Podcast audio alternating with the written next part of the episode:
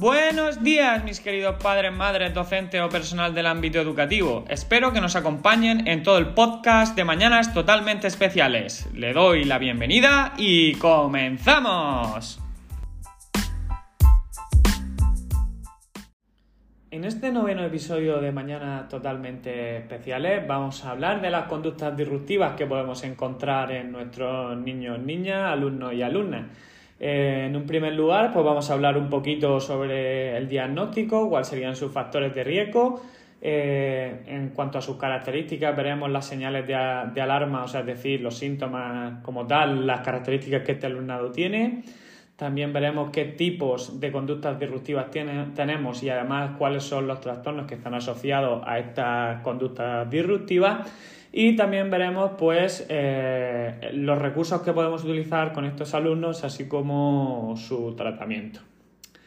Eh, vamos a comenzar con el tema del diagnóstico.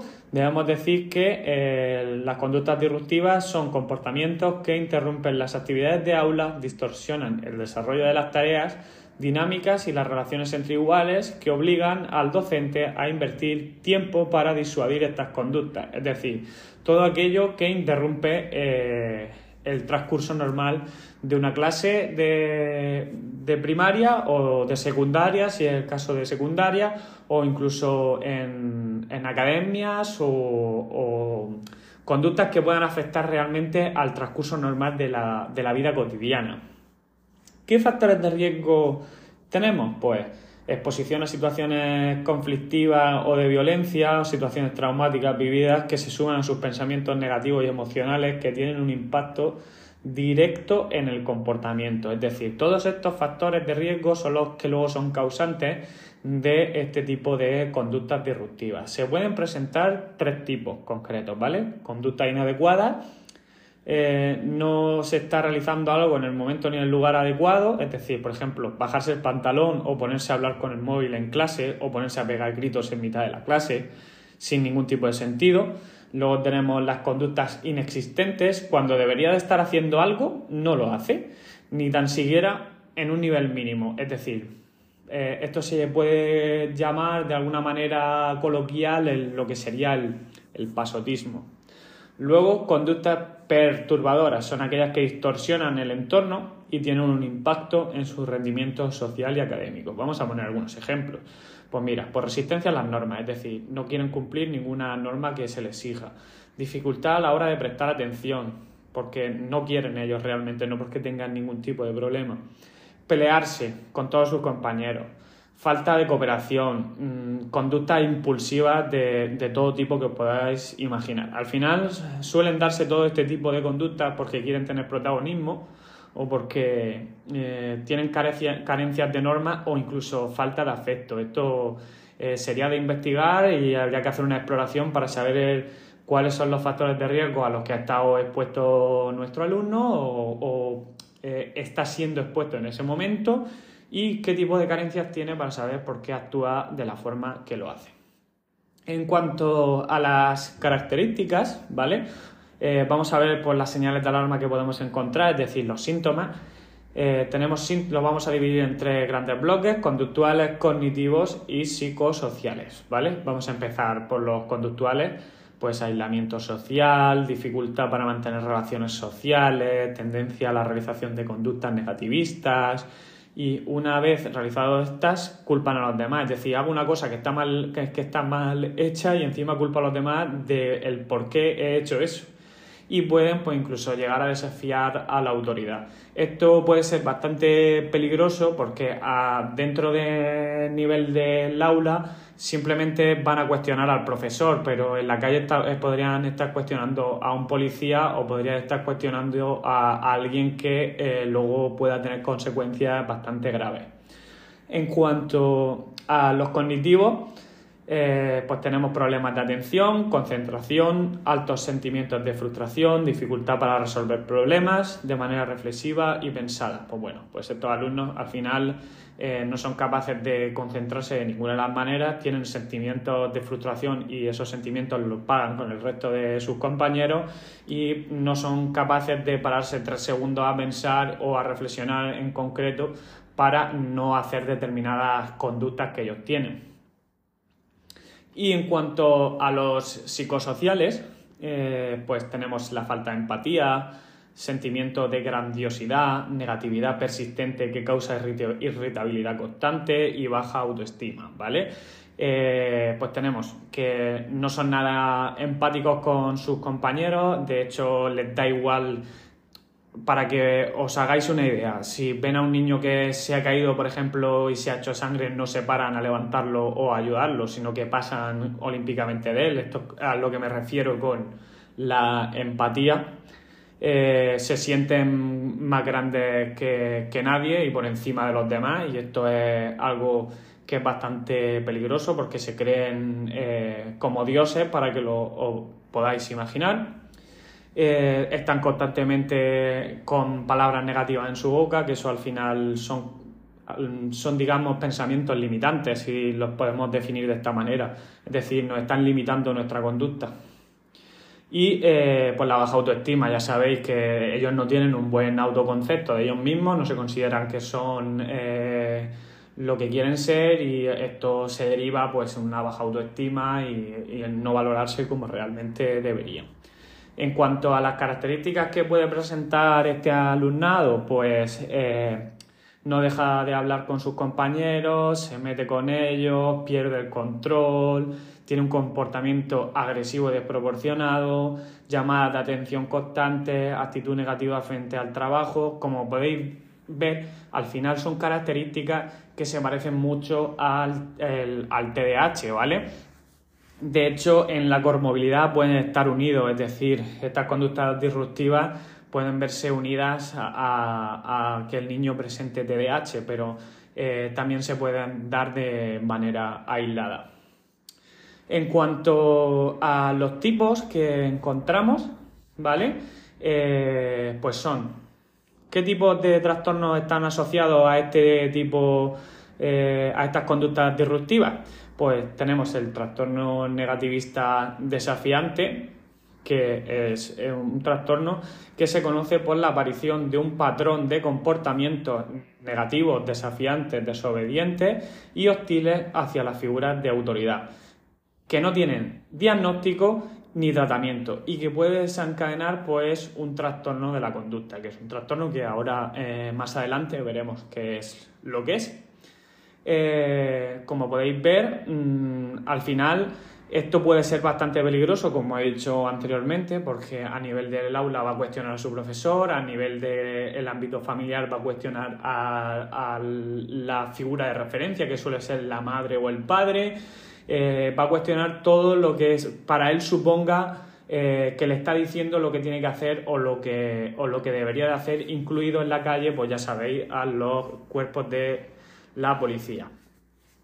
También tenemos el trastorno explosivo intermitente, que es un trastorno psicológico que se manifiesta por un patrón aleatorio de respuestas conductuales disruptivas, agresivas y desproporcionadas, causadas por un motivo concreto, pero con reacción desproporcionada, no premeditada ni tiene finalidad aparente.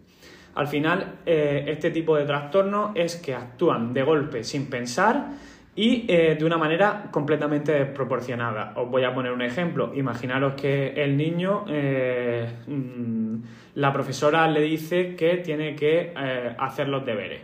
Es un ejemplo que lo podemos encontrar día a día en, en nuestras aulas.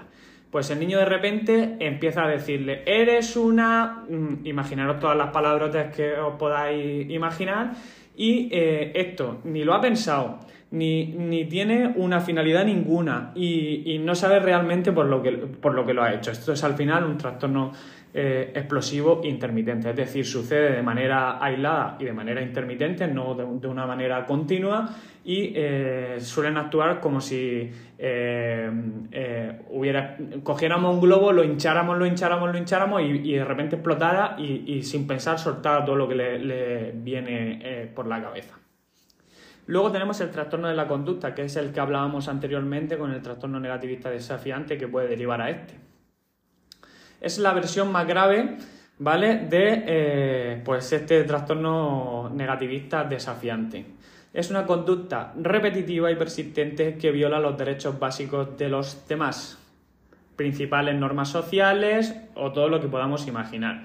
Puede haber agresiones serias, destrucción deliberada, vandalismo, robos, ya os podéis imaginar hasta qué punto pueden llegar estos alumnos. Es un poquito las características que hemos, dado con el anterior trastorno, pero mm, digamos con un grado extra de, eh, de mm, hacer más las cosas, ¿vale?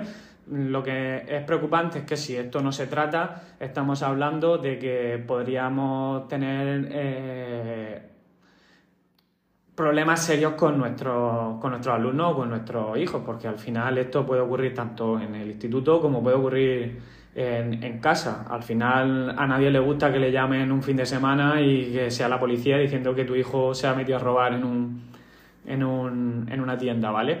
O, que acaba de romper un cristal, para que os hagáis una idea. Luego tenemos el trastorno de la personalidad antisocial. Es muy similar al trastorno de la conducta, pero diagnosticado a mayores de 18 años. Además de las conductas anteriores que encontramos en el trastorno de la conducta, eh, podemos encontrar falta de adaptación a las normas, ilegalidad, impulsividad, incapacidad para adquirir responsabilidades, de preocupación por la propia seguridad o la de las demás o lo de los demás. Básicamente, como podéis ver, eh, pues un poquito todo más regado con, cosas que eh, mm, al final eh, desafían a las leyes y las normas. Luego, esto eh, también tendríamos dos trastornos, que no serían trastornos, ¿vale? Que los podríamos considerar dentro de, este, de estos tipos, donde tenemos la piromanía, ¿vale? Reiteración o tentativa de provocar incendios sin un objetivo o motivación aparente, y la cleptomanía, conducta reiterada del hurto o la apropiación de los ajenos. No busca enriquecerse o conseguir eh, bienes materiales, eh, el robo es la finalidad. Básicamente aquí estamos hablando de las mm, personas que, bueno, pues que queman cosas sin ningún tipo o motivo aparente o aquellas personas que roban y que no tienen finalidad, sino simplemente la adrenalina y el momento del robo, ¿vale? En cuanto a los recursos y tratamientos que podemos utilizar con este tipo de alumnos, ¿vale? Con este tipo de trastornos que acabamos de describir, pues el éxito del tratamiento depende de la implicación de los padres y su propia motivación para introducir los cambios. Es importante una buena relación tanto, en el, eh, tanto con el niño como con los padres. Al final sabemos que eh, nosotros podemos hacer cosas dentro del ámbito escolar, pero necesitamos el apoyo de los padres para que esto se siga haciendo y para que haya una buena comunicación y un feedback recíproco y poder trabajar eh, de una manera, digamos, conjunta. Eh, orientaciones terapéuticas que tenemos, pues bueno, pues entrenamiento con los padres de estrategias del manejo de las conductas perturbadoras, entrenamiento individualizado en estrategias del control de la ira, ineficaz y contraproducente es el abordaje grupal, ¿vale? Importante la motivación para promover el cambio, sustituir pensamientos irracionales por afirmaciones autodescriptiva eh, y positiva y estimular los servicios comunitarios a fin de aumentar la responsabilidad, la autonomía y el crecimiento personal. También se pueden aplicar pues, pues los siguientes programas, pues, pues el programa de modificación de la conducta, que tiene un refuerzo bastante positivo, la educación eh, emocional, que tiene un reconocimiento y una expresión adecuada y un control de la tolerancia y la frustración y el desarrollo de la empatía, entrenamiento sociocognitivo con atribuciones eh, de los otros y la resolución de problemas, así como el entrenamiento de la asertividad y habilidades sociales, pues crítica, negociación, pedir favores, ayudar y por supuesto la educación moral y de los valores. Otras herramientas que podemos utilizar, pues mira, pues tenemos también eh, la musicoterapia, los talleres ocupacionales y el ejercicio. Al final, buscarle a estos niños una serie de motivaciones para que dejen de tener eh, estas conductas que pueden ser bastante perjudiciales para ellos mismos y para su entorno cercano. Los docentes y las conductas disruptivas, pues ¿qué debemos de hacer nosotros como docentes? Pues informar a los familiares, realizar por parte del alumno alguna acción para mejorar la conducta disruptiva, tomar conciencia reflexionar sobre la acción y si nada de esto funciona, están dentro de los planes de nuestro proyecto educativo del centro los planes de convivencia, ¿vale? Al final, nosotros como docentes trabajaremos en una dirección, los padres trabajarán en la misma dirección que nosotros y les facilitaremos todo lo posible y todo lo que necesiten para eh, corregir este tipo de conductas cuando se dan o eh, evitarlas en el caso de que todavía no hayan sucedido o haya indicios de que vayan a suceder. Como padres, como docentes, tenemos una técnica, ¿vale? Que podemos emplear, que al final es una estrategia para ayudar al niño que ya tiene estas conductas disruptivas, que se llama el muro emocional. Al final esta técnica tiene como objetivo crear un contrapeso emocional. Como nosotros como personas adultas tendremos que procurar cambiar la rutina con el propósito de ayudar al pequeño de esta manera para que se conecte de forma asertiva con su realidad. Para ello tendremos que evitar eh, reforzar las conductas que se han estado reforzando de mala forma y facilitarle la convivencia por medio del aprendizaje de otras estrategias más adaptativas y que eh, al final se corresponden con la realidad. Además, podemos de utilizar, y es fundamental como docentes, la comunicación en el aula. ¿Por qué es fundamental? Porque es la base de la transparencia mm, en, los niños de, de este tipo, de esta índole.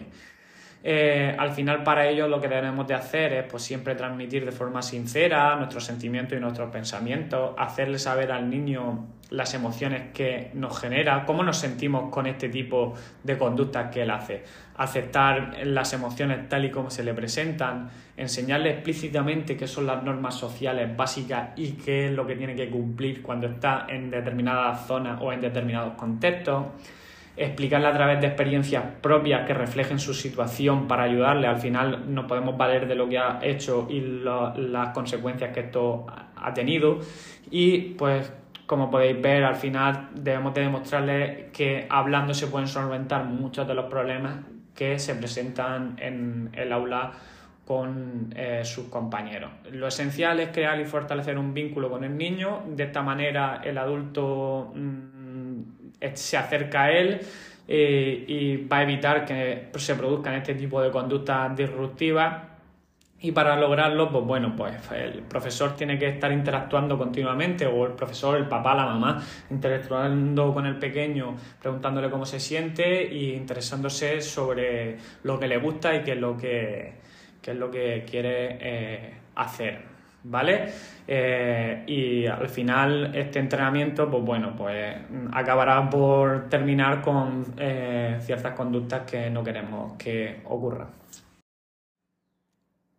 Para terminar el capítulo de hoy os traigo una información extra que son algunos juegos, algunas técnicas para mejorar la disciplina de estos niños. Existen pues, juegos que pueden ayudar a mejorar la conducta y la disciplina de los niños, sobre todo en edad escolar. Eh, también para suavizar el ambiente en el aula y para las relaciones alumno-profesor, ¿vale? Eh, pues tenemos la técnica de la tortuga, que es un juego que con este juego buscaremos que los niños y las niñas se relajen colocando en el cuerpo como si fuera una tortuga. De esta manera relajarán sus músculos y controlarán tanto sus impulsos como las emociones. Para aplicar esta técnica, pues se le lee un cuento de la tortuga a los niños para que entiendan los movimientos y las poses que el profe eh, les va indicando. Al final muy parecido al Simon dice, pero eh, relacionado con acciones concretas para la relajación. También tenemos la técnica del semáforo, que este es preferible jugarlo en espacios, eh, en, en áreas abiertas, ¿vale? Al aire libre, básicamente. Se coloca un adulto en un extremo y varios niños en otro extremo, uno al lado del otro. Cuando el adulto diga, cuando el adulto diga luz verde, los niños darán un paso adelante. Cuando diga luz roja, se detienen. Si alguno sigue avanzando, se descalifica y, se logra llegar a... Lo que se, pretende es que se logre llegar hasta el adulto, que, al final eh, el ganador siempre será eh, prácticamente todos, porque eh, al final lo que estamos trabajando son conductas para que hagan caso. Luego también tenemos el juego de la silla, que se, lo conocemos todos, creo que sobra las palabras y creo que no hay que explicarlo. Se colocan las sillas, se pone la música, se van quitando sillas hasta que logre sentarse uno. Hay que intentar siempre, pues eso, que, que participe todo el mundo. Y luego tenemos el juego de los puntos, que esto al final es una técnica que podemos utilizar en, en el aula se coloca una tabla donde se irán ganando puntos a medida que se obedezcan las órdenes impartidas. Pues básicamente por buen comportamiento, por traer los deberes, se van haciendo como unas listas que se van colocando en la pared, se van colocando esos puntos eh, que hay muchos profes que yo lo he visto en aulas que lo tienen con estrellitas, hay profesores que lo tienen con gomet de colores y eh, se representa todo muy visual y, muy eh, dinámico y de esta manera los niños tienen un feedback directo con eh, lo que están haciendo. Al final es una técnica bastante agradable. Muy importante que en todo este tipo de técnicas y en todo este tipo de juegos eh, evitar que nadie se quede aislado, eh, evitar que se sientan más pequeños que el resto, eh, que sientan que no participan o que no consiguen. Esto es muy importante. Al final esto luego se verá extrapolado en cuanto a la autoestima y al autoconcepto y, no es bueno para los niños que tengan una baja autoestima o que tengan un autoconcepto bastante trastocado. Entonces, nada más. Eso es lo que quería contaros sobre este tipo de juegos y técnicas y, y, al final pues eh, seguro que hay mil técnicas más, estas son unas cuantas que yo os quiero contar y seguro que vosotros os abro en, en Spotify eh, las preguntas y si queréis ponerme técnicas que utilizáis vosotros normalmente como docentes, incluso como padre y madre un personal del ámbito educativo, estaré encantado de leerla y de escucharla.